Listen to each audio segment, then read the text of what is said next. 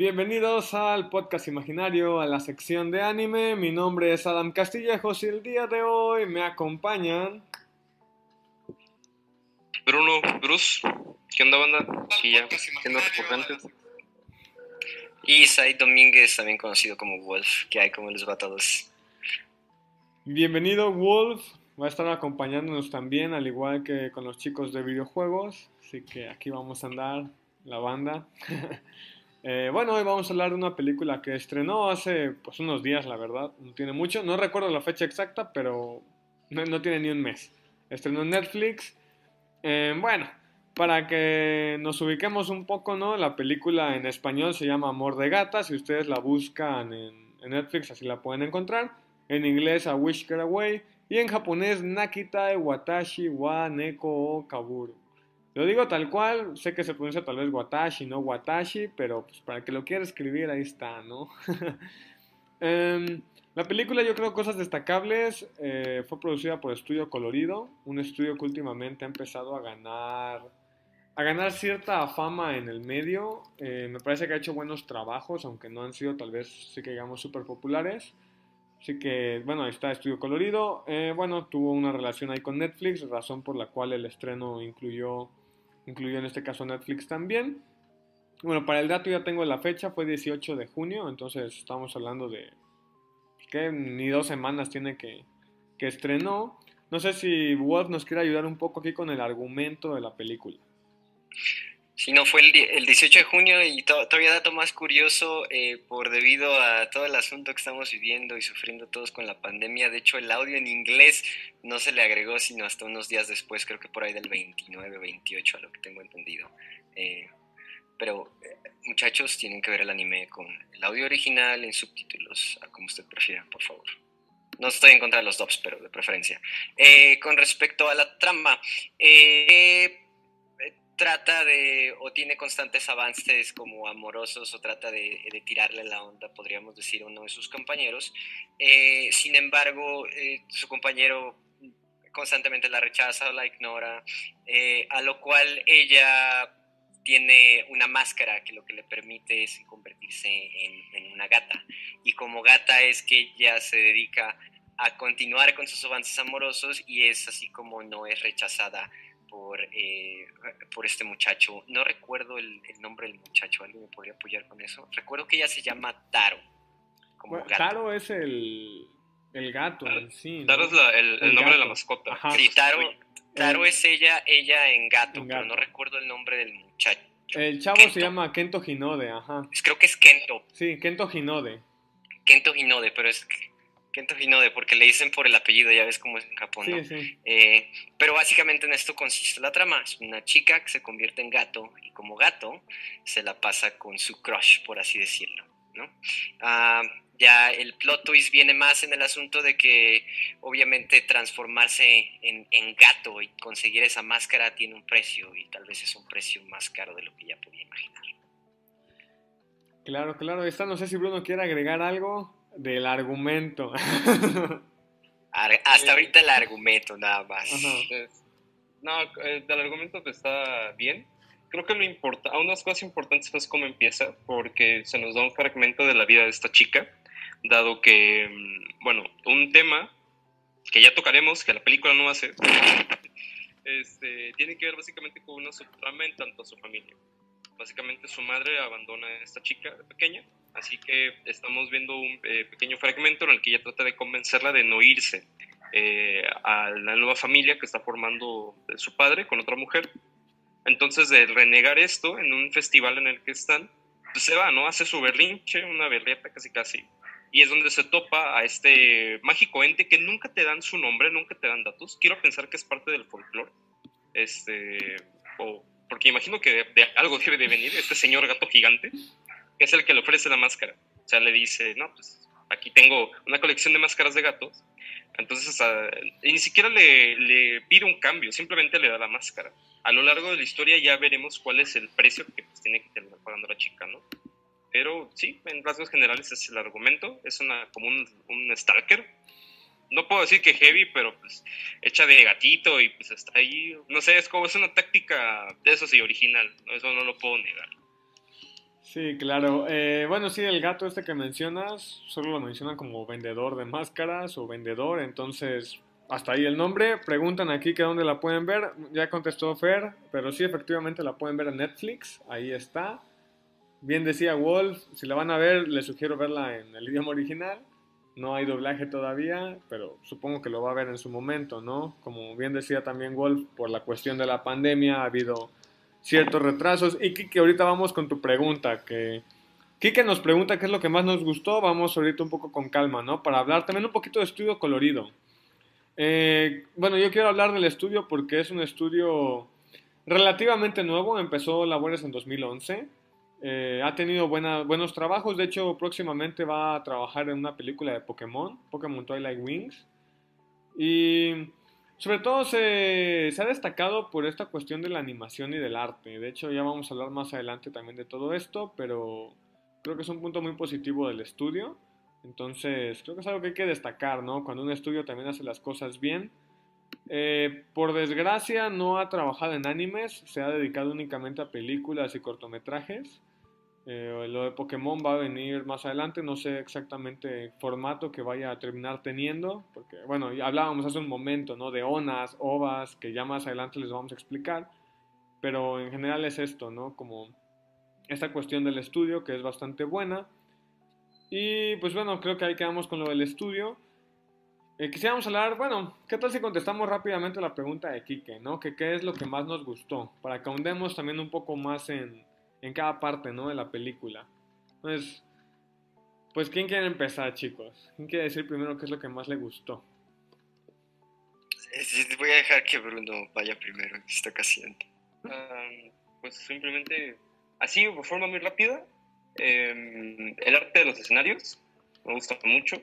Eh, la animación realmente no puedo decir que me haya encantado, no me pareció la gran cosa, pero lo que es como el arte, los fondos sí, y sobre todo cuando van, eh, spoilers supongo, bueno yo sí voy a tirar spoilers de este y sin este, este que es eh, cuando llegan a esta como isla de gatos, ese es este árbol gigante, que ya es como el último tercio de la película, donde te muestran esta como mundo fantástico, porque existe un mundo de gatos espiritual, aunque no se ahonda, no te dicen bien qué pasa, pero me da unas vibras muy, muy cabronas a lo que es, por ejemplo, el viaje de Shihiro, ¿no? Cuando llega a este mundo en el que se convierte en una especie de, de, tiendas y lugares y salen todos los animales y tal. Entonces tiene como esa vibra muy, no, no sé si, no sé si decir como entre hogareña, como simpática, que creo que fue lo que más me gustó de la película, sí, es este como, esta exploración del mundo, porque primero se muestran zonas como muy urbanas, eh, o, un tanto más en cuestión a las casas y tal, pero ya ha llegado a este punto más fantasioso, eh, no sé, es, es, agradable a la vista, o sea, tú lo ves y, y se siente, se siente bonito, y dices, ah, está, está bello, pero lo que más me gustó en sí creo que sería eso, el arte de los escenarios y tal, no rescato algo más. Muy bien. Y el, y el, personaje del abuelo. Okay. Curiosamente sí me gusta.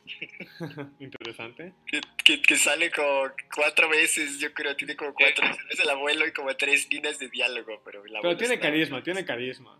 Tiene carisma el abuelo. Este, yo creo, yo puedo concordar en, en, en, el asunto de los paisajes. Yo creo en especial, tal vez no la animación, la animación no creo que que haya sido la más fluida. Obviamente no tiene nada de malo, sino eh, solo para aclarar, es, es buena, simplemente no hay nada de especial en ella, eh, pero concuerdo en que la fotografía, hablando de gatos, eh, concuerdo que la fotografía es, es bastante buena, las tomas que se utilizaron tratan de, de, ponerte en ciertas perspectivas y juegan un poco con la perspectiva, yo creo, durante toda, toda, toda la película y es parte de la intención. Eh, pero yo creo que lo que más me gustó es eh, que a pesar de que trata algunos temas un poco serios, eh, lamentablemente lo tiene que hacer de una forma muy superficial, lo hace de una manera que es como apta para toda la familia. Y, yo creo que es una de las cosas eh, bastante padres, que es que tal vez la puede ver un adulto o un padre junto con su hijo o entre hermanos y pueden tener diferentes edades y cada uno va a obtener o va a sacar algo mismo de la película, ¿no? Algo similar como lo que eh, digo, algunos que crecimos con esa película, si alguno de ustedes vio Los Increíbles, no es lo mismo ver Los Increíbles cuando eres niño a ver Los Increíbles cuando ya estás más grande o eres papá, o sea, cambia la película completamente. Y creo que al menos eh, en esa área sí es una película como apta para todos los, para todas las edades y tiene cosas bastante bonitas, así como dice Bruno, sí tiene así como que ese feel good vibe y, yo creo que en, en estos tiempos de pandemia fue, pues me alegró el día, la verdad se me hizo bastante, bastante alegre, podríamos decir, la película, a cierto punto. Perfecto, a mí, bueno, entrando en, mi tema, a mí me gustó bastante el arte y la animación también. Creo que ya me acostumbré mucho a ver animes malos y tal vez ya este tipo de animaciones me, me caen bien al ojo. Es que bueno, les he dicho, yo veo todos los animes que salen en la temporada, entonces he visto cada animación extraña que créanme, ver la película fue, fue lindo, en la cuestión de la animación al menos. Porque veo que se quejan. Entonces digo, tal vez soy el único que ve bonita la animación, ¿no? Bueno, eso entrando en cuanto al arte y la animación. Me gusta la idea. Creo que el argumento es interesante, la idea es buena, como mencionaba Bruno. Tal vez ya en ejecución tengo mis, discrepancias en varios puntos, pero me gusta la idea. Tal vez como dice Wolf, porque no, no tengo hijos y no, no lo veo de esa perspectiva, ¿no? De poder sentarme y verlo con mi familia. Soy alguien más que consume para beneficio propio. Pero algo que sí me gustó mucho es el uso de las máscaras. Y bueno, claro que no soy un experto en esto de las máscaras, pero de lo que yo recuerdo en Japón, las máscaras tienen un simbolismo sobre todo religioso, porque se usa mucho en rituales. Y uno que me llama la atención sobre todo, que no digo que vaya pegada a esta onda, sino que es interesante, es que las máscaras pueden ser de buena suerte o de mala suerte, porque te pueden ayudar a agradarle a un demonio cuando se te aparece. Pues yo no sé si el gato busque ser algún tipo de monstruo, el, el gato vendedor, pero pues puede pintar tal vez por ahí la onda, ¿no?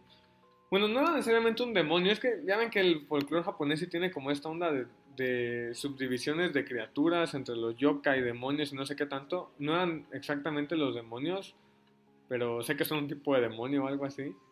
Pero que son estos rojos de cuerno, no sé su nombre, no lo recuerdo. Pero digo, ¿cómo? Esos son los yokais. Pero es que tienen... esos así, los de cuerno, es que tienen, tienen un subnombre. Uno de nosotros se puede transformar en demonio según qué actos cometamos, ¿no? una de las más populares es el hecho de aquellos que combatían o que estaban en combate, básicamente de tantas muertes se terminaban convirtiendo en demonios, era una personificación que había. Ahora, en el caso del gato de este vendedor dentro de su mundo, o sea, él tiene reglas y si tú las rompes, pues lo que te toca, no es que sea alguien eh, malvado, no se percibe así, pese a que como que quieren hacer que su aparición final sea medio villanesca, pero ni así te lo tragas, que el güey sea malo. Se siente como muy cohesivo en su mundo. Y de hecho, eh, pese a que no se haga mucho trasfondo alrededor, los demás gatitos o los humanos que, que se convierten en gatos, spoiler, eh, spoiler, pero que no es como la gran cosa, este, tienen como bien asentado eh, a este ente, podríamos decir. O sea, como que, ah, sí, este güey, sí, todos tuvimos que ir con él para obtener la máscara. Sí, claro, sí, de hecho, por eso digo, me gusta esta parte. Sé que no es un demonio exactamente, es un tipo de espíritu, como menciona Canidia, por ejemplo, un yokai, ¿no? Pero tiene un nombre, no recuerdo exacto. Pero les digo que puede ser de buena o de mala suerte, porque dependiendo de la máscara, puedes caerle bien y en vez de hacerte daño te puede hacer un favor. Que creo que es donde entra este juego con el gato. Porque como bien dice Bruno, el gato en este caso no es en sí un villano, es más un antagonista, alguien que le pone trabas al protagonista pero no por ser malo, simplemente llegó una negociación. E incluso más adelante en la película llega un punto donde esta chica no puede, pues no puede hacer algo porque dentro de ella todavía no lo ha aceptado, ¿no? Entonces también entra en, cuestión este juego, ¿no? El gato en sí, sí, sí le quita tal vez algo, pero ella todavía no lo quería recibir de vuelta. Entonces creo que este juego está interesante. Y la otra que en Japón los gatos tienen un simbolismo distinto al nuestro, ¿no? Porque ellos sí tienen un aprecio especial por estos animalitos, ¿no? No es tal vez, o acá lo tenemos, pero no tan marcado como ellos. la relación de amistad con los japoneses y los gatos sí es mucho más amplia de la que acostumbramos. Entonces, creo que maneja estos simbolismos, ¿no? De la máscara, de cómo puede ser benefactora o al mismo tiempo puede ser usada en tu contra. Y por otro lado, el gato que puede usarse, yo creo que incluso como un símbolo de amistad, ¿no? Entonces, creo que es este juego bastante interesante, que es lo que a mí, a mí me gustó, ¿no? Respondiendo un poco a la pregunta. ¿Pero qué les parece si pasamos a hablar de los personajes? Creo que eh, todos los personajes me gustaron. Uh, me hubiera gustado que algunos se, desarrollaran un poquito más. Hay algunos que tienen como algún cambio o giro de repente durante la trama. Un gato en especial por ahí, este, que siento que de un momento para otro simplemente decide, ah, ¿sabes qué? A la mera hora ya no quiero hacer algo, ¿no? A la, mera hora voy a hacer esto. Y, y sí te lo explican, pero creo que digo, la película ya le está tirando casi a las dos horas ¿no? de duración, entonces también como que explorar todas estas diferentes facetas de los personajes eh, estaba complicado. Eh, por ahí estábamos platicando antes de que tal vez no sabemos si esto viene de la adaptación de, de, haberlo convertido en un... Eh, de pasarlo de manga a, a una película. si tal vez hay algún inconveniente en hacer esa transición y algunas cosas se perdieron durante la traducción, por así decirlo. Eh, pero yo creo que así como comentas tú, el, el, gato, este vendedor de máscaras, no es el verdadero antagonista, sino el antagonista como tal es el, el crecer y el aceptar tus propios sentimientos, ¿no? El enfrentar a veces cosas que no quieres enfrentar. Eh, eh, esta, como situación de que la vida no es, no es exactamente bella en todo momento, pero eh, hay momentos que no nos queda de otra más que verlos de frente y y avanzar y seguir con ellos.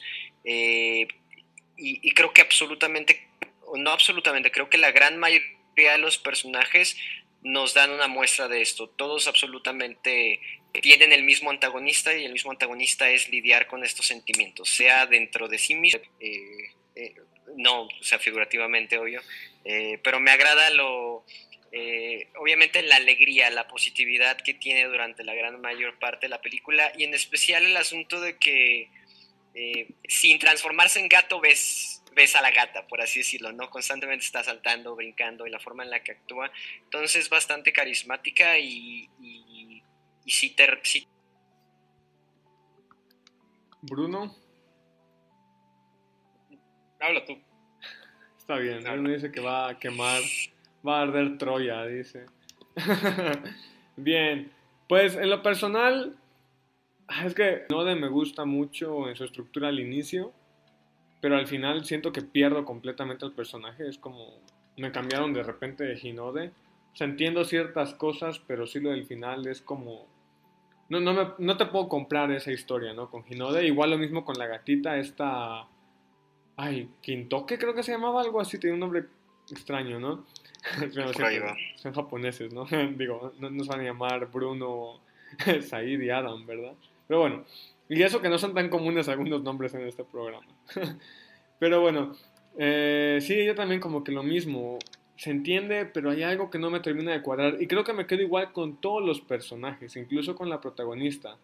Porque aunque se entiende la evolución, siento que algo no me terminó de cuadrar. Quizá el único con el que no tengo peros es uno con el abuelo, con el abuelo de Hinode, me quedo con él. Y también con la madrastra. Fíjense que la madrastra me gusta bastante.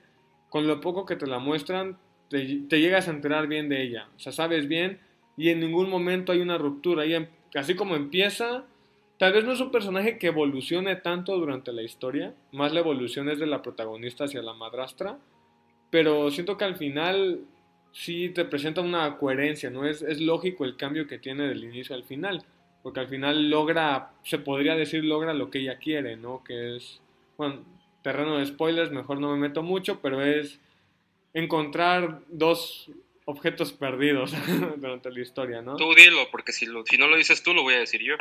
Bueno, dice Bruno que los va a quemar. Bueno, ahí está la alerta de spoiler. De todas formas, no creo que se pierdan de mucho si se los decimos en este, de este punto de la trama, porque pierda la gata y pierda la hijastra, ¿no? Entonces, ya mencionábamos que hay, un, hay una ruptura ahí dentro de la familia. Esta chica escapa y la gata también. Que también es algo que hasta la fecha no termino de...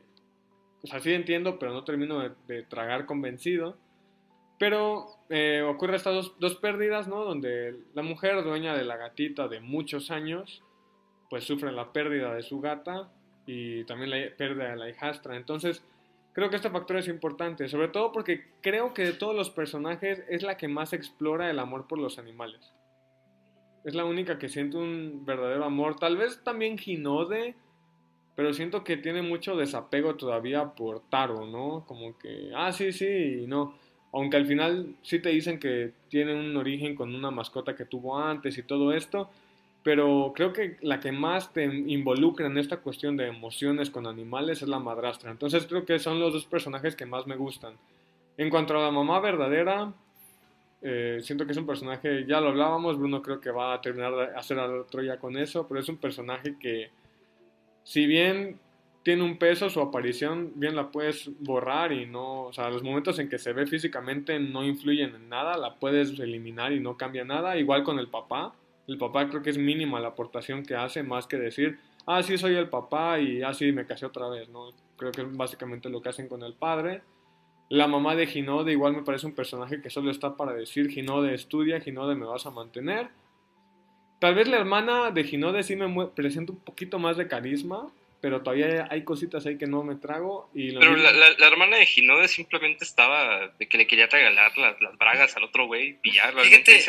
pero, me hace carisma, me hace carisma. Fíjate que la hermana siento que es como el, el, el comedy relief, ¿no? Es así como que solo está para la chistosada en realidad, en gran parte de la película. Pues sí, porque su, su trama es un chiste. Sí. Termina, termina en un chiste. Pues siempre fue un chiste, o sea.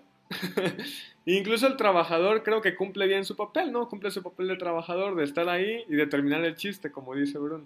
Entonces creo que esos personajes me agradan, aunque no tienen un peso tal cual en la historia.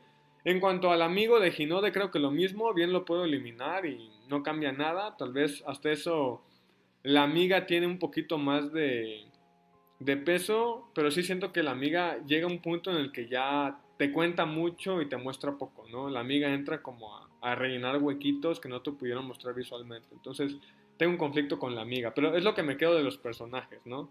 Si se me fue alguno, pues tal vez era de los gatos, pero con los gatos no tengo mayor conflicto. El vendedor simplemente se me hace justo y tal vez el conflicto con esos personajes es más por cómo los presentaron en la trama que con ellos en sí. Adelante, Bruno. Pues mira, eh, eso de decir que me gustó un personaje en mí en particular, Mm, concuerdo con Wolf en un sentido de que la protagonista me gusta, pero me gusta por el hecho de que es diferente. O sea, es diferente en el sentido de que normalmente en ese tipo de tramas, sobre todo comedias románticas, eh, bueno, porque tiene algo de romance al final, eh, normalmente siempre te muestran como a esta chica eh, súper tímida, cohibida, que va mucho con cierto estándar japonés que les gusta, que normalmente a veces el hombre es el que va este como iniciativa, ¿no? Que es una onda media sundere, medio extraña, que no termina entender sus modos. Pero el hecho de que pues, se muestre enérgica, pues también la ves en la cuestión del gato, ¿no? Porque llega un momento en el que ya es evidente que es, es tanto ella comportándose como, como el gato en sí. Hay una escena donde salta del techo, la, la, la morra en la escuela, casi se mata. Pero eh, mi problema en sí con los personajes es que em, tal vez pueda utilizar el, la excusa de que pues, es una película infantil o es para niños y como que no requiere cierta cierto desarrollo, pero mi problema con esta película es que, y tocando un poco las cuestiones de las tramas, es que parece que te quiere llevar a muchas cosas, te quiere hablar de muchas cosas con los personajes. Por ejemplo, en este caso de, del chico de Kento, me estaba gustando lo que estaba ocurriendo con Taro, ¿no? Porque inclusive parecía que podía estar hablando la película sobre un amor hacia las mascotas porque si se dan cuenta el personaje de Taro únicamente se expresa, este, digo, el personaje de Kento solo se expresa con, con la gata, con Taro, ¿no? Pero que viene a sustituir a una mascota que él ya tenía. Entonces, eh, pareciera que la trama podía ir por esos rumbos, ¿no? Sobre las cosas que no expresamos a nosotros, sino a nuestros animales, estas eh, que dejan de ser como eso, animales de compañía y parece que empiezan a tener cierto peso sentimental con nosotros, ¿no? Considerados como una familia, como lo que ocurre en el caso de la madrastra que su gata, y que ese es otro problema que tengo, esta información te la dan en flashbacks. O sea, no es que la veas realmente. Sí la ves que juega al principio y, y hasta ahí. Simplemente la gata le, le, echa el peo a la chamaca un par de veces. Pero esa información te la dan hasta el casi en el último tercio. Entonces, pese a que es una película de una hora cuarenta, terminé la película sin saber mucho de los personajes. No, no sentí que me hayan dicho algo realmente. O inclusive estos dos chicos que eh, por ejemplo, los que le hacían, bueno, no puedo decir que le hacían bullying, los que leen la carta de, de la morra, que es así como que aparecen en dos, tres escenas, güey, y se van. Así como aparecen, se van. Sea, no, no tienen mayor peso. Y el final con ellos es muy ambiguo, ahora que lo mencionas. No, no hay final, simplemente. Sí, cuando vuelven a la este, escuela y los saludan, que se sonroja, te quedas como. Ah, ahorita vamos con Wolf. Así porque, por ejemplo, es así como que, güey, ¿qué, qué pedo?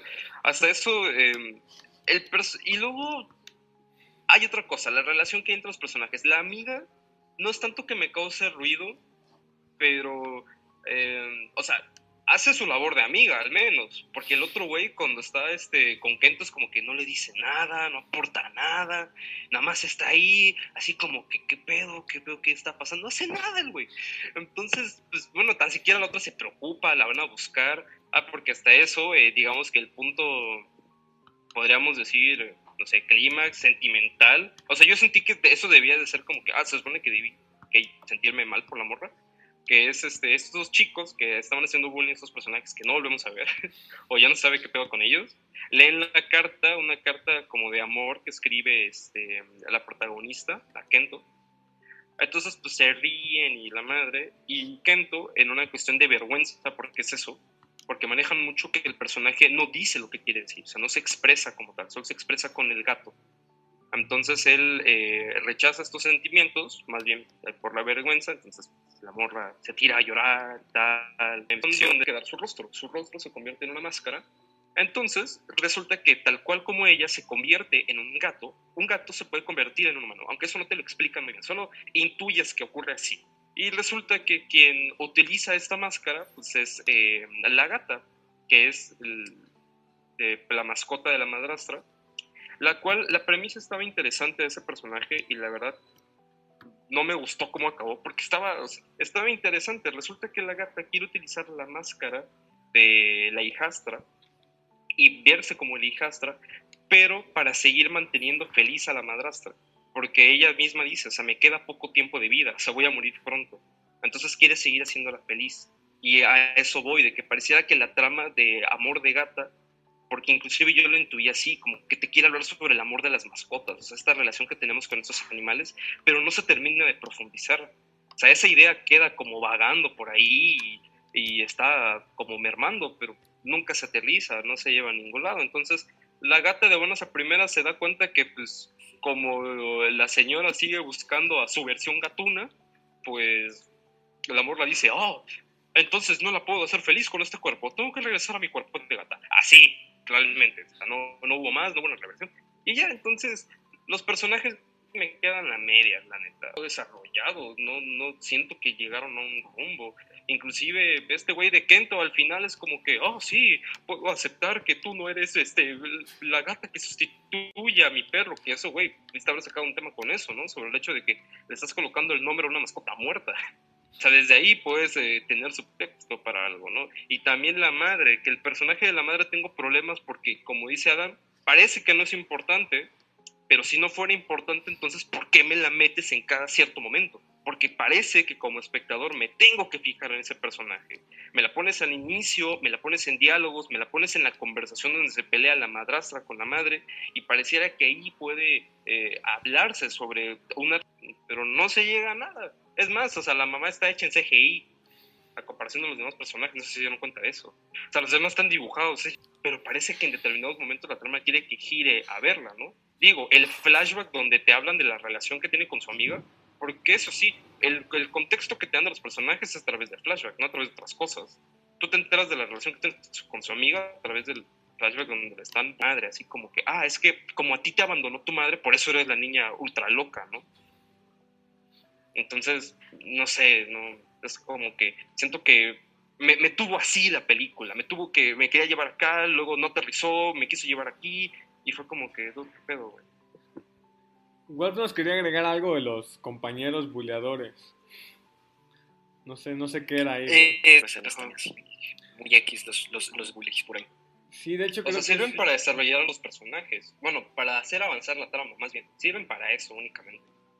Sí, creo que aquel detalle, bueno, Bruno lo decía bien. Voy a meterme un poco con la trama.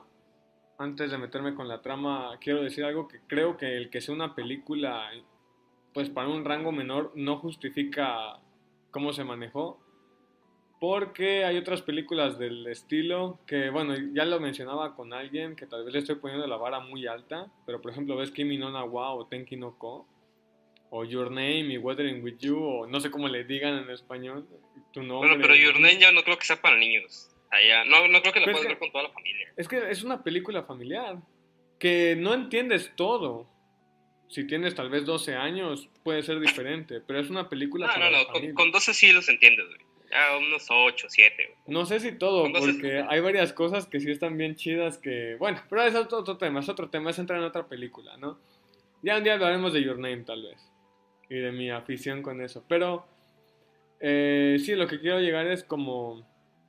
Hay, películas predecesoras del mismo género o géneros parecidos, de años cercanos, que si bien entiendo que obviamente la dirección y todo esto está en otro nivel, sí nos muestran que es posible crear algo mejor, ¿no? Entonces creo que ahí sí me quedan a deber un poco. Otro detalle es que estuve investigando y pues al menos Amor de Gata es un pues es una historia original, o sea, originalmente salió directamente para la película, entonces yo también quería escudarme un poco con alguna fuente, pero el guion es meramente de, del guionista, entonces todo lo que todos los errores, todo lo que se hizo bien y se hizo mal va sobre su cabeza ahora sí, ¿no?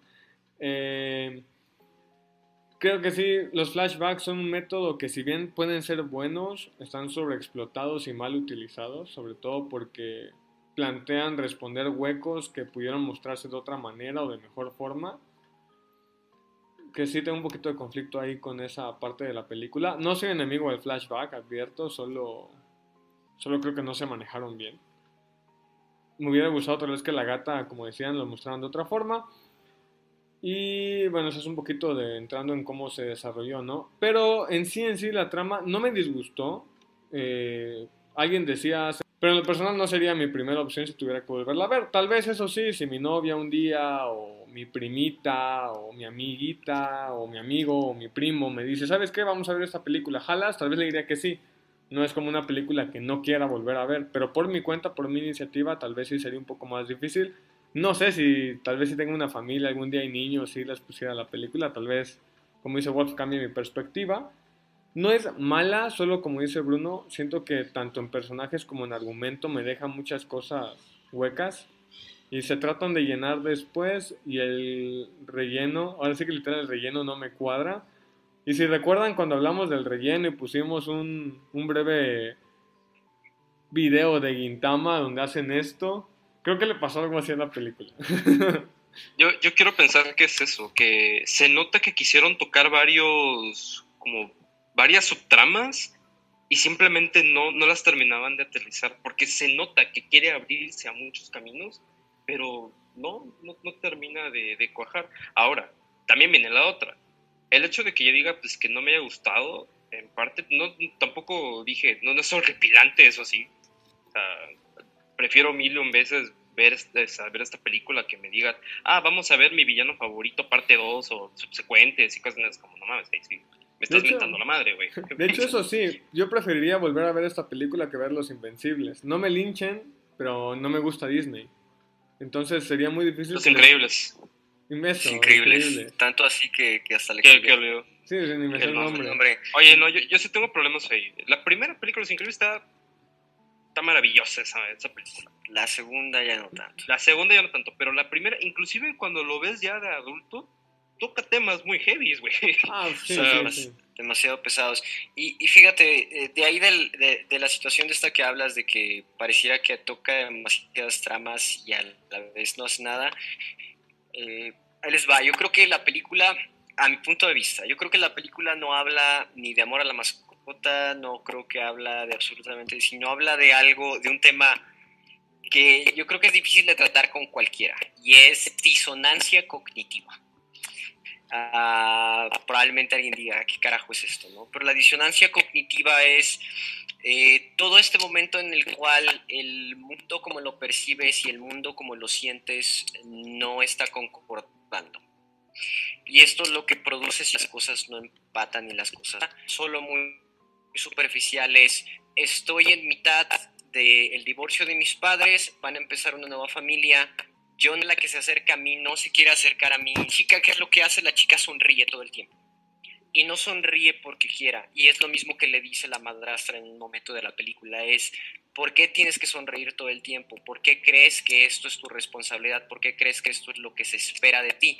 Y en eso básicamente consiste la disonancia cognitiva. Es el hecho de que ella, en lugar de expresar lo que realmente siente, en lugar de que le diga a su madre, te odio porque me estés haciendo pasar esto, o ya no quiero que me estés poniendo en esta posición, que le diga al papá, no quiero que me estés forzando a que tenga que formar una relación con alguien, o que se exprese directamente con la madrastra y le diga, sabes que toda esta situación me tiene complicada, lo esconde siempre detrás de sonrisas falsas, detrás de una actitud, según ella, positiva, cuando en realidad la chica se está haciendo pedazos por dentro, ¿no? De ahí chico, misma situación, y él no lo expresa, él lo esconde así. De ahí viene, yo creo, la intención de la máscara, porque esto es algo que todos hacemos como parte natural en la sociedad, que es por mucho que uno tenga un mal día, por ejemplo, lo que te dicen en todos lados es que cuando llegues a tu trabajo sonrías, ¿no? Tus problemas te quedan en la puerta y los olvidas y tú aquí en el trabajo estás en el trabajo y no es el caso. Y yo creo que de ahí viene, viene, viene el, el tema principal de la película, que es autoaceptación, no es ni siquiera autoestima, es autoaceptación, es darle la validación a todas las cosas que uno siente y entender que muchas de las situaciones por las cuales vamos a pasar en nuestra vida no son las más agradables, pero si tal vez nos volvemos vulnerables y nos volvemos sinceros y honestos, o las personas que, que, nos, que nos rodean y no nos cerramos detrás de una máscara, no nos cerramos detrás de una sonrisa falsa y tal vez expresamos lo que en verdad queremos nosotros y lo que en verdad nos gustaría, eh, podemos encontrar una diferente forma de comunicarnos de ahí creo que venga el giro de 180 grados que hacen todos los personajes.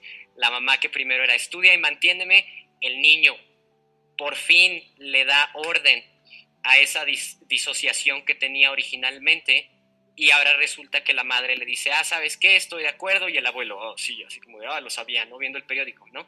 Entonces, todos los personajes pasan por esa transición en la cual tienen que enfrentarse con esas cosas que no se tenían que enfrentar y eso es lo que los ayuda a crecer. Sin embargo, concuerdo, aunque la trama en general, que creo que es esa, o sea, el, el, asunto de lidiar con estas situaciones difíciles a través de nuestra vida y poder expresarlas y hablarlas y aceptar que nos están ocurriendo y tratar de movernos sobre ello, eh, a pesar de que creo que esa es la trama, la ejecución durante toda la película o gran parte de la película se pierde porque no tienes un desarrollo de personajes adecuado. Hay personajes que pasan de ser completamente fríos y que de la nada te cambian de, de, sea, de un día para otro. Hay uno que literal cambia de la noche a la mañana, que es este muchacho, ¿no? Y en el que pasa de ser así como un ojete y que está diciendo a gente que la odia, no voy a decir quién, este, eh, le está, declarando su odio a otras personas porque en realidad ese, su miedo es el hecho de que él le gustaría expresarse de la misma manera y como no puedes, eh, yo tengo que actuar duro y tengo que ser el rudo, de la misma manera en que la otra es como yo tengo que sonreír falsamente, el otro tiene que ser el rudo y el frío, ¿no? Es el calculador, ¿no? Este, ese personaje te hace el cambio de 180 grados de la noche a la mañana. Y yo creo que de ahí viene el, que ya no los podamos percibir y absorber y decir, es la misma persona, porque no nos dieron ese desarrollo de personajes. Y pasa con todos, pasa con el gato que se transforma y tiene el cambio de máscara, eh, pasa con la, pasa con eh, el papá. También con, la, mamá, porque de hecho este, ves que la, la, mamá de este chico, ves que primero, ¿no? Empieza el conflicto de que le cierra la, la como pequeña taller que tienen de cerámica. Entonces, eh, es como que resuelve sus pedos y llega con su mamá y le dice, mamá, quiero ser este, alfarero. Ah, pues volvíamos a abrir la tienda, niño. Muy bien. Chido, va, hay que abrirla, sí. Este. No, porque entiendo esa parte que me dices. Yo solamente abro así este, un paréntesis muy grande. Se nota que jugaste Persona 4. no, pues, porque entiendo el tema de las máscaras. Mira, eh, si lo ponemos en ese, en ese contexto, porque de hecho también lo pensé, podríamos estar hablando del honey y del tatema. Hay un concepto en Japón bueno, esa es cosa muy de la cultura de estos güeyes. Resulta que socialmente hablando, está muy bien aparentar algo que no eres. O sea, las apariencias en Japón lo son todo. ¿Eso qué quiere decir? Lo que te, está mentando la madre, hasta lo que te vas a morir, tú, no, sí, tiene todo, toda la razón. Eh, es, es, adecuado lo que está diciendo, y tú por dentro es como que maldito perro asqueroso. Bueno, eso le llaman el tatema. pero la, visión correcta es el Jone, lo que tú le muestras. Entonces, eh, hay mucha cuestión de la represión, que eh, era lo que me estaba dejando intuir la máscara. Porque sí, ese tema medio se toca, que es sobre todo con la protagonista en ese momento y de inflexión, digamos, que es cuando se acerca la madrastra pues, a querer hablar con, con la hija, ¿no?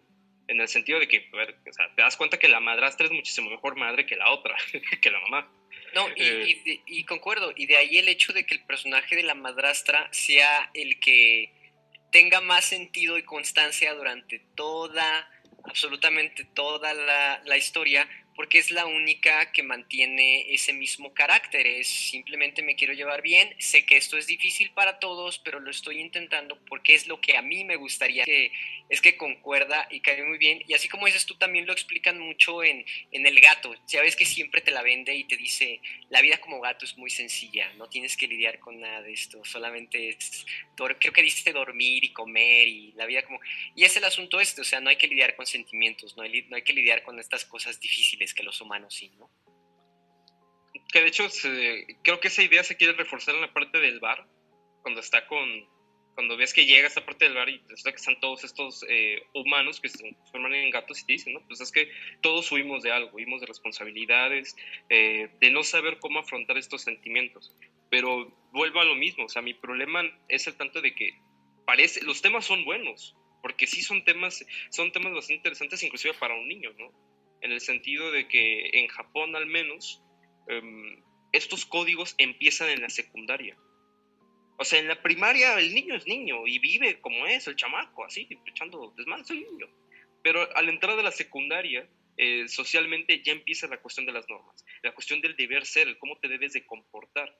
Por eso el personaje eh, inicial me gusta bastante, la protagonista, porque no va en acuerdo a estas etiquetas pero mm, se vuelve un poco, con ella sí puedes decir que hay un cambio de reflexión porque pues no mames, te convierte en gato, güey. Entonces pierde, pierde su cuerpo y de una u otra forma, pese a que no esté bien explorado o bien mostrado, eh, te muestran parte del hecho de su arrepentimiento de, güey, o sea, qué cosas yo podía hacer, eh, podía hacer como humana, ¿no? claro. se ve a ella en tercera persona. Pero aún así, como tú dices, ¿no? En el caso de este güey de Kento, que desde la noche a la mañana, bueno, no tanto de la noche a la mañana, ves que es, de... Es de la mañana, es de mañana tarde. es de mañana tarde, pero es que ves que ya tiene la carta y es como que, ay, sí me pasé de culero, ¿no? Pero hasta eso es un cliché. Sí, claro. Yo, en ese momento dije, ay, no, ya va a pasar el típico momento donde el güey se va a pasar de lanza, va a ver llorar a la chica y va a decir, no mames, sí, estuve mal lo que hice y va a reflexionar y lo va a enmendar de una forma. Eso es súper típico. Pero eh, de todas formas es como que no hay un cambio, no se siente ese cambio real. Lo ves al final, de que aparentemente eh, los personajes, porque te, te muestran pequeñas viñetas de que expresan lo que quieren decir, o lo que quieren hacer, lo que sienten. Pero con los únicos dos que medio puedo ver esa pues buena transición ves con la protagonista y con la madrastra hasta cierto punto, que siento que fue un personaje desaprovechado, como porque siento que debió aparecer más en pantalla, sobre todo la relación que tenía con su mascota, porque lo ves en un flashback y es como que bueno, tal vez pudieron haber mostrado, aunque sean escenas, pero de fondo que te den a entrever que tiene una relación con el gato, que es constante, que lo quiere, entonces con ello eh, tiene más sentido el hecho de que pues, el gato pues, la quiera ver feliz.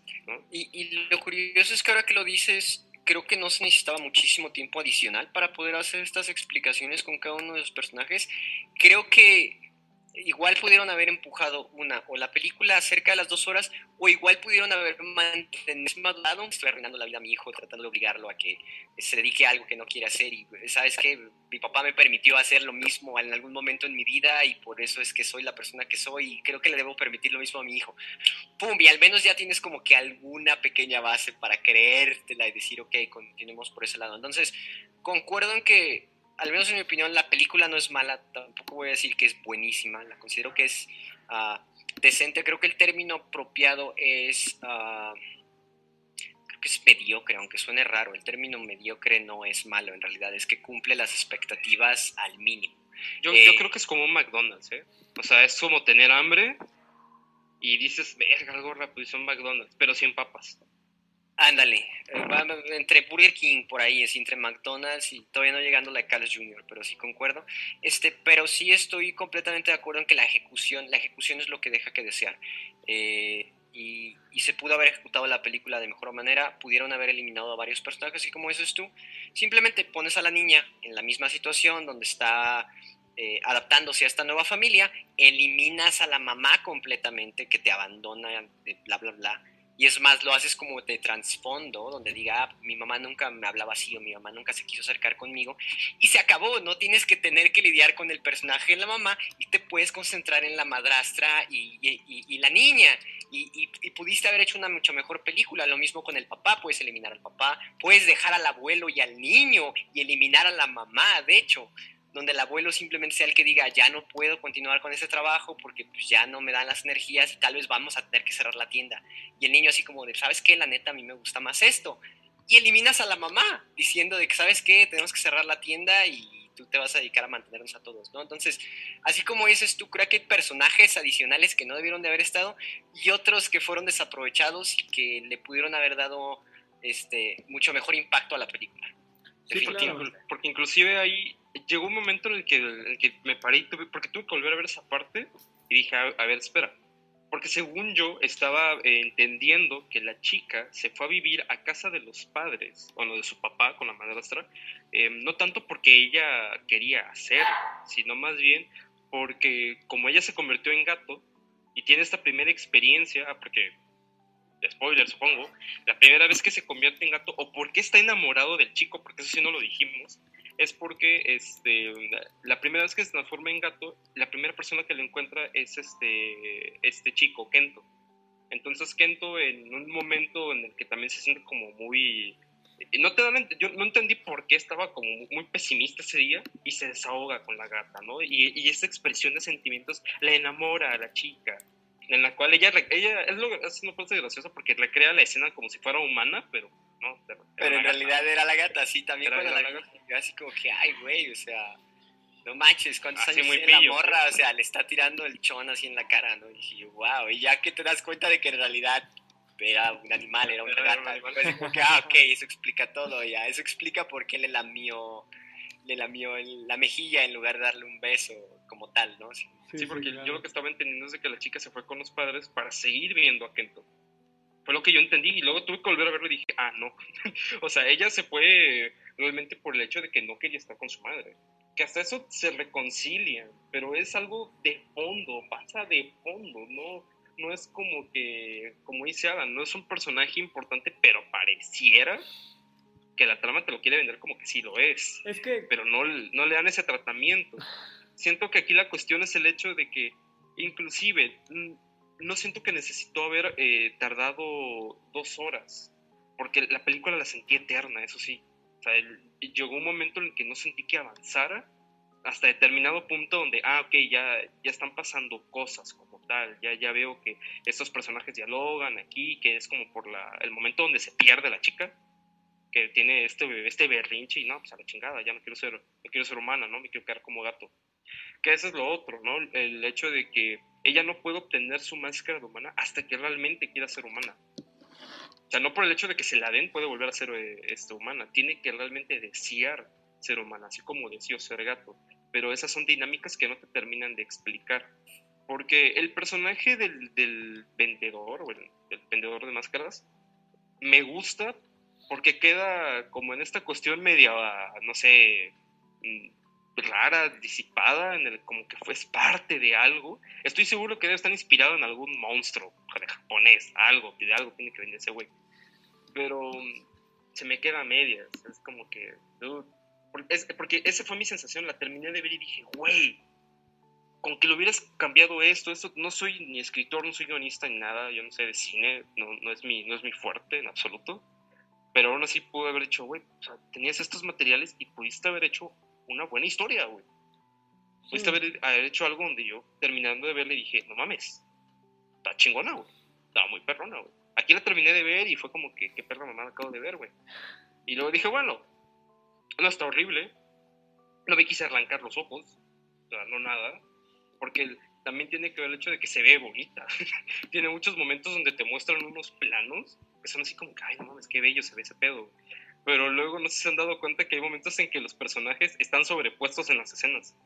O sea, está el fondo bien trabajado y se nota que los personajes están como que en otro dibujo. sí, por eso la animación no me terminó de, encantar. O sea, es como que cumple, eso sí.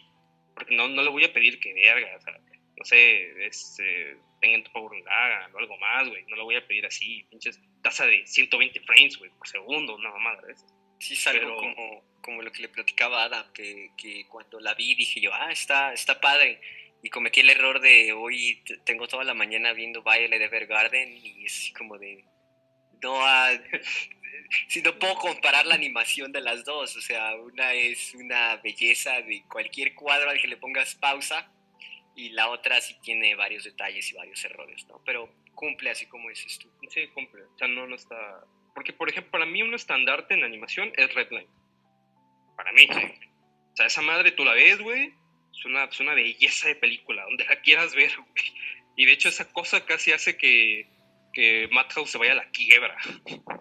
Pero, es, una cantidad de paro impresionante que le han haber tirado ahí. Ves el dinero en la animación. Es el dinero, o sea, ahí sí dijeron, vamos a hacer una pinche película que esté súper cabrona, güey. Oye, pero el estudio, me vale madre, que de verga. Sí, yo quería decir ya que estamos diciendo que podríamos haber mejorado. Yo creo que, bueno, al menos con la madrastra, una toma de una foto de ella en la universidad con la gata hubiera sido suficiente para explicarte que la tiene de años. Y alguna escena interactuando con la gata, que está en sus piernas y acariciándola. O sea, no necesitabas más, no necesitabas contarme una historia larga donde me cuentas que tiene a la gata desde hace muchos años y recurres al flashback o sea, pudiste haber cortado mucho tiempo con ese tipo de cuestiones, ¿no?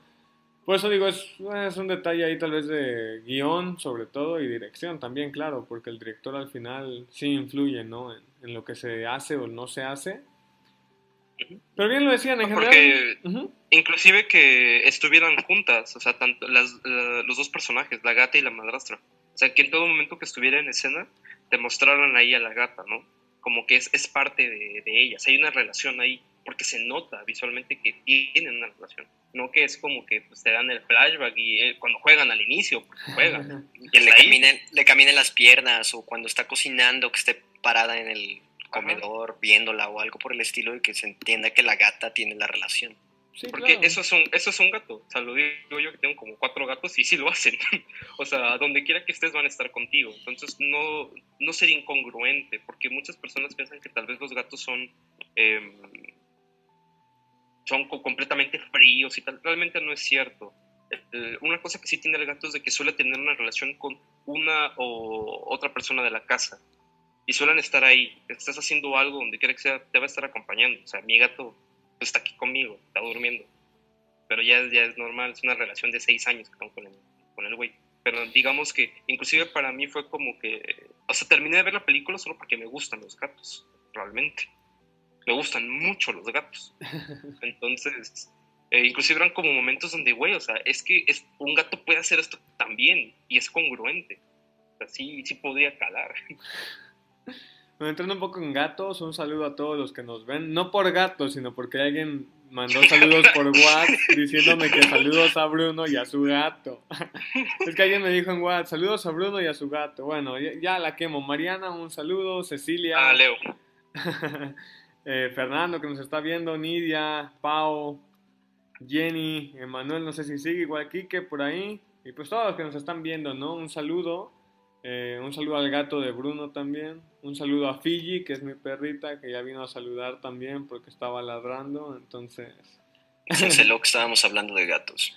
Sí, ¿verdad? Lástima. Dice que cuando una de perros. Uf, pues ahí checamos, ¿no? no sé cuántos animes de perros hay. Sé que hay una película japonesa. Sé que hay una película, pero no sé animes. Mm, pues no sé, podríamos ver Wolf Children, es lo más parecido. Pues pero bueno, bueno, está bien, puede, ser, puede ser. Eh, bueno, ya entramos un poco en animación y arte también, ¿no? Ya mencionaban que el arte y la animación es linda, a mí me gustó. sobre todo el arte en los paisajes, como bien decía Bruno, Wolf también, el, el momento del árbol es magnífico el dibujo. Creo que sí recomendaría ver por el dibujo. Lo que sí, como dicen, tal vez no es tan artístico como, bueno, yo lo veo mucho en Tenki no Ko, por ejemplo. Tenki no Ko, igual donde le pauses, tienes un screenshot que puede servirte de fondo de pantalla en cualquier momento. en cambio, tal vez en esta película no se dé tanto ese tema, ¿no? Pero... Bueno, yo sí lo sentí así. Entonces yo, sí sentía que podías pausar en ciertos momentos. Pero en ciertos momentos. Pero es que los escenarios sí se veían, o sea, sí se ven bonitos.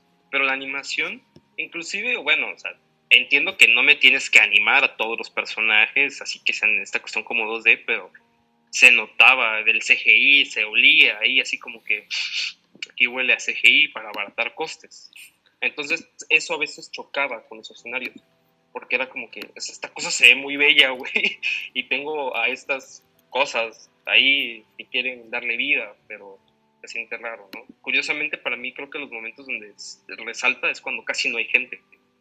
O cuando se nota que este plano del mundo de gatos sí estaba bien trabajado, sí se nota que hubo una idea de, de arte, de diseño, de concepto para hacerlos a todos, porque es el único momento donde sí se ve coherente, como todo que está en una, como en cierta armonía. También cuando salen los gatos, o sea, cuando sale por ejemplo Taro hecho gatita caminando, suelen ser momentos que son lindos también en arte. Digo, Taro se ve linda cuando la cargan, por ejemplo, cuando va caminando en, la, en el borde de las paredes. Es que se, tiene que ver linda, es un gato. Oh. Se tiene oh. que ver lindo. O sea, estaría curioso, ¿no? Un gato puerto, todo feo, también hubiera estado chido, pero... Pues el gato gordo, el vendedor, a mí no me no sé más atractivo. Debe de haber gente que le parezca kawaii de su neve. A todo va a faltar a todo esto, aparte del, del, abuelo como personaje fantástico, el, no, el gato Badas, ¿no? O sea, tiene como dos escenas ese gato y se lleva el como gato persona que sale en el mundo este de los árboles. Super gato Badas que está con su trago así como que bien tranquilo, ya, déjala en paz, o sea, ya. Se, se, roba, se roba las escenas y también además tiene como tres apariciones en realidad. Sí, además aparece al final de la película. No, aparece en el, en el bar primero, aparece. Por eso, pero ya, ya es el final. ya, ya. Hubiera sido bueno ahondar más en el personaje, pero quién sabe, luego eh, ahondan en los personajes y, y acaban dándote algo no tan lindo. Entonces, pues habría que ver. Pero bueno, ¿qué les pareció la música? Por cierto, ahí sí a mí no me gustó tanto, siento que me quedaron a deber. No sé ustedes qué piensen. Ah, así de fácil, no me acuerdo de nada de la música y vi la película hace como dos días. Creo que con eso tengo todo, ¿no? Eh, lo cual me dice que pues, soundtrack si hubo, cumplió solo al momento, pero en realidad no es como que tenga una tonada de, de, la trama principal o el tema de la película como te suele pasar en otros.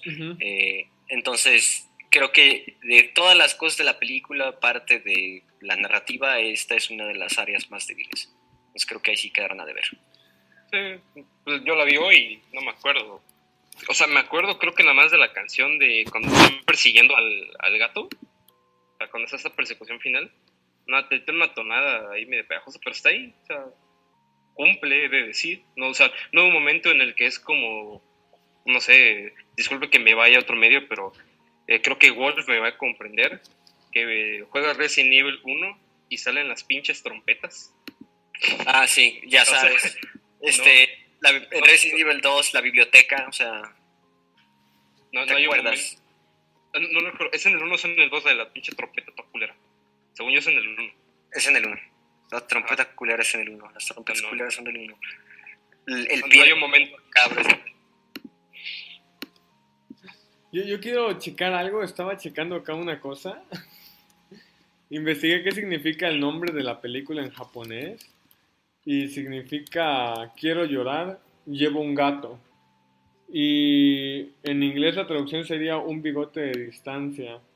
O sea, Amor de gato no sé ni de dónde salió como título. Digo. Es como. Ajá. Es como el día después de mañana y en lugar de ser pasado mañana, ¿sabes? Así ocurre. Supongo que es por marketing y, y que peguen en México. Pero así, yo creo que, yo creo que también eso es uno de los problemas, fíjate, no te voy a mentir, que el título tal vez te lo quiere vender como si fuera un romance y no es un romance para nada. Te meten en el romance. Te, lo, te lo calzan. Sí calzan, eso sí. Que esté bueno y que esté construido, ¿no? Porque si lo ves como en cierto... Hay un momento en el que sí dije, oye, morra, te das cuenta que lo que estás diciendo no, no es muy sano. O sea, sé que eres una morra de secundaria, no te voy a pedir mucho.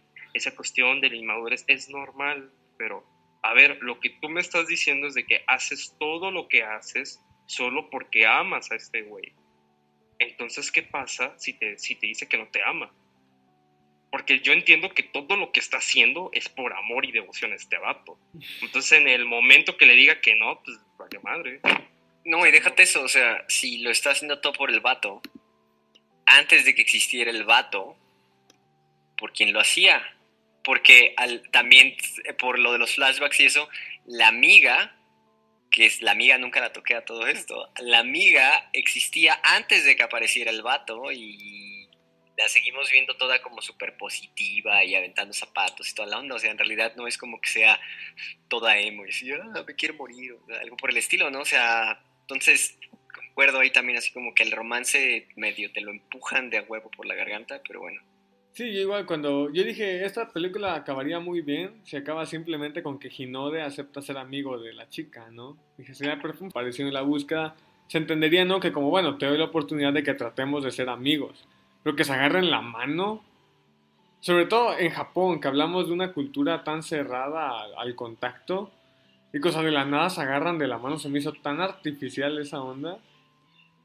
Mira, ahí puedo defenderlo un poco en el sentido de que, básicamente, si te das cuenta, el güey la manoseaba cuando estaba hecha gato. Entonces, pues, porque es, eso nunca, nunca te mostraron en algún momento en el que realmente el güey dijera, ay, no mames, o sea, sea, agarraba el gato y lo manoseaba y todo, y esto que hasta chava, ¿no? Bueno, tan siquiera eh, puedo, o sea, sí me lo puedo tragar que, se la, que la toque, que la agarre de la mano, porque también en, en, este mercado occidental, normalmente lo común o lo que muchas veces quieren ver es eso. O sea, quieres ver como cierta demostración de cariño, ¿no? Digo, no soy muy aférrimo, no sigo toda esta cuestión. De hecho, mi novia me había dicho que le recuerda mucho a un dorama, que tiene una trama muy similar pero nada más que es al revés, es el vato que se convierte en gato para seguir a la chica. Pero digamos que pues, es, es, full, es full japonés, güey. O sea, es japonés echan de que, ay, se agarraron de la mano, ay, qué bonito. O sea, realmente es eso, güey. Es como cuando ves un pinche anime de romance de 50 capítulos, güey. Y se dignan en el último capítulo, güey, a besarse, güey, o darte a entender que se besaron, güey. Si te fue bien, se besaron, güey. Si te fue bien, O se abrazaron, güey. Se abrazaron. Se abrazaron, güey. Bueno, pero se declararon, se dijeron que se gustan, ni siquiera que se aman o se quieren, güey. Simplemente que se gustan y, ah, tú también me gustan, se abrazan, se acabó, güey. Ya. O te muestran una foto de los dos con un hijo, como el caso de Full Metal. Bueno, pero, pero Full, Metal tiene dónde agarrarse, ¿no? No, pero, siquiera... Se, no serán como los extremos, ¿no? Porque digamos que ellos, me imagino que ven Latinoamérica o estas partes de Occidente y ven pinches morras de 15 años, 14, con, con, con sus pinches huercos, güey, yendo a, por su beca de AMLO, sí, les ha de sacar de pedo, güey, también. o sea, son cosas, son cosas culturales, son cosas culturales.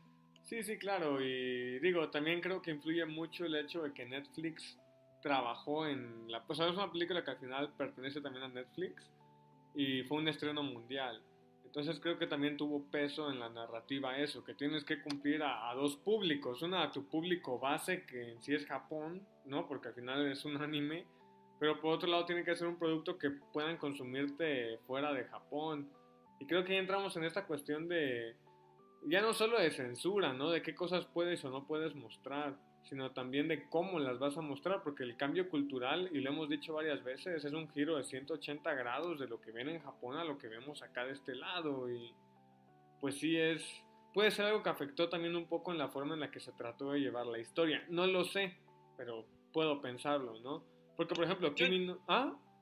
Yo no creo que Netflix haya metido mano como tal en la historia, yo siento que sí fue cosa del director y de los que tuvieron mano ahí, la neta o sea, no sé, porque me cuesta muchísimo creer que Netflix haya agarrado y él se haya dicho, güey, o sea, no tienes que mover esto y tal. ¿Sabes por qué no creo, güey? Porque si no, Netflix no hubiera dejado que se hubiera hecho Devilman Crybaby, güey. O sea, no hubiera dejado que esa cosa se hubiera hecho. Oh, pero el público es no. diferente. El público Ah, es pero- distinto. pero- No, Pero aún, así, pero aún así, no es como que hayan metido mano. Pero, por Ah, ejemplo, con los siete pecados capitales, sí se ve que uno- hubo una metida de mano para el cambio de mercado. Por Pero eso no, digo, o sea, no, no que ellos hayan dicho, sabes qué, cámbiale esto, esto y esto, pero sí que hayan dicho como, tienes que cumplir con ciertas cosas, como no queremos que sea tan japonesa tu película, ¿no? Como que, que mínimo haya estas cosas, estos detalles, y que el guionista o el director se hayan visto forzados a meter ciertas cosas que más que nada es que no están acostumbradas a presentar. Es como que le quieras decir a un gringo que les vas a poner una película con Megan Fox donde solo se va a agarrar de la mano con el prota durante la trilogía. Y la y Megan Fox va a salir muy tímida y muy acá. O sea, por cuestiones culturales no va a pegar. Es que no, no pegan. O sea, no, no pegarían. Acá en Occidente no pegaría. Tal vez a nosotros que estamos más acostumbrados, tal vez sí. Pero hablando de términos occidentales en películas, tú ves a una actriz porque estás acostumbrado a otro tipo de mercado. Bueno, pero a mí me daría cringe. Porque si, lo haces con personajes de live action, o sea, no sé si. Ese es a veces mi problema que yo tengo con, con los dramas y los dramas. Eh, di- discúlpeme, o sea, no, no, no quiero que alguien aquí me linche ni nada. Simplemente es lo que me ocurre que a veces es como si veo una telenovela muy bien producida para ese público. Entonces se nota cuando quieren introducir parte de este lenguaje, que es obviamente parte de su cultura, pero es como que se siente extraño. No sé, o sea, yo veo como que ay, se agarran de la mano nada más, güey, y, y quieren como imitar estas características propias del anime y es como que no se ve, se ve raro. O sea, en, la- en- en una animación, pues cuaja porque es el tipo de mundo, la estética, pero ya cuando lo haces con personas reales, es tan sencillo como decir, güey. Para los que conozcan yoyos, güey, imagínense las poses de yoyos, pero con personas reales. Y los efectos y todo el pedo. Próximo Es programa el- de Fenómeno Imaginario. El próximo programa que no me imagino, estaría bueno. Pero, no sé, yo, yo, yo sí le echo la culpa que lo que haya salido mal de ahí, director y guionista, güey. Esa fue culpa de ellos, güey. Ya, ahí, algo no cojó bien ahí. Más que otra cosa. En el título nada más creo que metió mano Netflix y hasta eso no lo veo tan mal, porque es como, digo, la película de Ghost in the Shell, si la imaginan traducida, literal, Fantasma en el cascarón. Ajá. Por algo la de, por algo la dejaron en inglés, ¿no? Que la pudieron haber puesto otra pendejada, muy culera, pero al menos dijeron, no, pues ya que queda así, güey, ya surrealista, güey. Bueno, y luego, no sé si tengan la misma traducción en todo el mundo, pero luego te llegan, sin ofender si hay españoles viendo el programa en algún punto, pero luego llegan los españoles con la jungla de cristal. Y ahí ves cómo lo haces con Ah. la segunda película. Ya, ya, ya, ya, ya, ya, ya. Hombre de cristal. Hard Eye. Bueno, pero no nos quedamos atrás, ¿eh? No, no, no. Latinoamérica no se queda atrás para poner nombres así culeros, güey. No, pero creo que conozco más de España, o no sé si porque estoy acostumbrado a la ridiculez. Es porque estamos acostumbrados. O sea, por ejemplo, imagínate cómo nos ven ellos con decir, este, mi pobre angelito, güey. Entonces, sí, o sea, sí, sí tenemos de dónde, pero esos son choques de cultura. O sea, nos reímos de los españoles, pero porque, o las supernenas, ¿no? Creo que ahí se llaman las supernenas poderosas.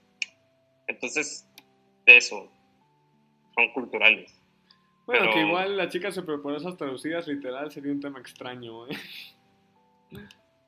Powerpuff Girls. Wow. O los Como las chicas, las chicas de explosión poderosa. Ajá, alguna onda así. Una onda rara así, ¿no? Sí. Pero según yo, funciona por el lenguaje donde está, supongo, es inglés. O sea, tiene, No, y tiene por- que ver, tiene que ver un juego de palabras. Y por el experimento, ¿no? Así como ¡puf! Sí, Powerpuff y así. Pero bueno, total, no nos desviemos. Sí, sí, no, no, no. Pero bueno, última cosa ya para despedirnos. ¿Recomendarían la película a alguien? en cuanto a públicos, claro, claro. Ok, yo creo que. La tomo más como una película palomitera. O sea, que nadie la vaya a ver con la intención de que le vaya a cambiar la vida y, oh Dios mío, o sea, no es este, eh, no es como dijeras tú, eh, viaje de Chihiro, nada por el estilo, que salga así como de, no mames, wow, ¿no? Este, pero pues está entretenida. Si no es por la trama que te guste o por los momentos chistosos y demás, al menos eh, los paisajes y parte de la fotografía está bastante entretenida, entonces sí la vería yo así como de que, ah, la verdad no tengo nada que ver o algo por el estilo y la tienen por ahí, véanla, no, no, no le van a perder nada por el estilo. si buscan algo bastante denso, no es el lugar. Y tampoco esperen mucha acción ni nada por el estilo, no, para nada. Pero a mí se me hace algo bastante palomitero, entretenido. Es más netamente como una película así como de feel good, ¿no? Es como para que te tragas tu panecito, un cafecito, un chocolatito y vamos a verla tal vez antes de dormir porque no tengo nada más que hacer o algo por el estilo, tal vez. Bruce. Mm, sí, creo que concuerdo en lo mismo. Este, también, o sea, eh, si ya sabes, si, si sabes que no es el tipo de película que buscas, pues, ¿para qué la ves? No, no la busques, no por donde le hayas, no te va a cambiar la vida y nada. También si estás como acostumbrado a ver ese tipo de cosas, estás medio relacionado un poco con el slice of life, con tantitas cuestiones de fantasía, te puede agradar. Porque eso sí, se siente como un slice of life es que como unos 6, 7 capítulos, pero nada que te cambie la vida, muy compacto. Eh, me cuesta, simplemente creo que poder recomendarlas a personas que estén muy entendidas en el medio. O sea, que les guste como ver esta onda y que estén buscando cosas. Chance encuentras algo que te interese, pero no te va a cambiar nada. Y ya para públicos más generales, pues inclusive como para ver, ¿no? Así que este, estás con la familia y tal, porque es muy amena, eso sí. O sea, es digerible, no, no creo que vaya a haber alguien, o lo que ocurre a veces cuando ves películas animadas con la familia, que alguien frunce el ceño, sobre todo cuando son japonesas, que es muy japonés el pedo y nada más no lo procesan, no creo que vaya a tener un momento así. Entonces, pues eso, o sea, no es horripilante, no nada, si tienen curiosidad de verla y me relatan esas cosas, aún sabiendo que no les va a traer nada nuevo a la mesa, adelante. Y también, o sea, si la quieren ver con, con niños y tal, pero casi no me gusta decir eso porque inclusive parece que es como que desvaloro lo que hace la película, es como que no, o sea, realmente es disfrutable. Para mí no ese argumento de que es que es para niños, o sea, ellos también pueden consumir buenas cosas, no me vengas con eso. Y no por el hecho de que sea para un público infantil significa que se le deba Em, quitar méritos, ¿no? A lo que se intenta lograr con ello. Pero está bueno. Para eso está bueno. En serio, igual pienso lo mismo. Creo que muchos hemos consumido cosas peores, créanme, entonces no está, no, no ves como que van a perder tanto su tiempo, simplemente... Terminator City, hombre. Digo, o sea, no es como que van a perder su tiempo en el sentido de que han visto cosas peores y sé que las volverían a ver. Yo vi Toy Story 4 y en serio me arrepiento profundamente vería antes esta película otras 15 veces que volver a ver Toy Story 4. A menos claro que sea obligado y amordazado, ¿no? Pero no creo porque mi novia, que es la que le gusta a Disney, también confirma mi teoría de que Toy Story 4 no está buena.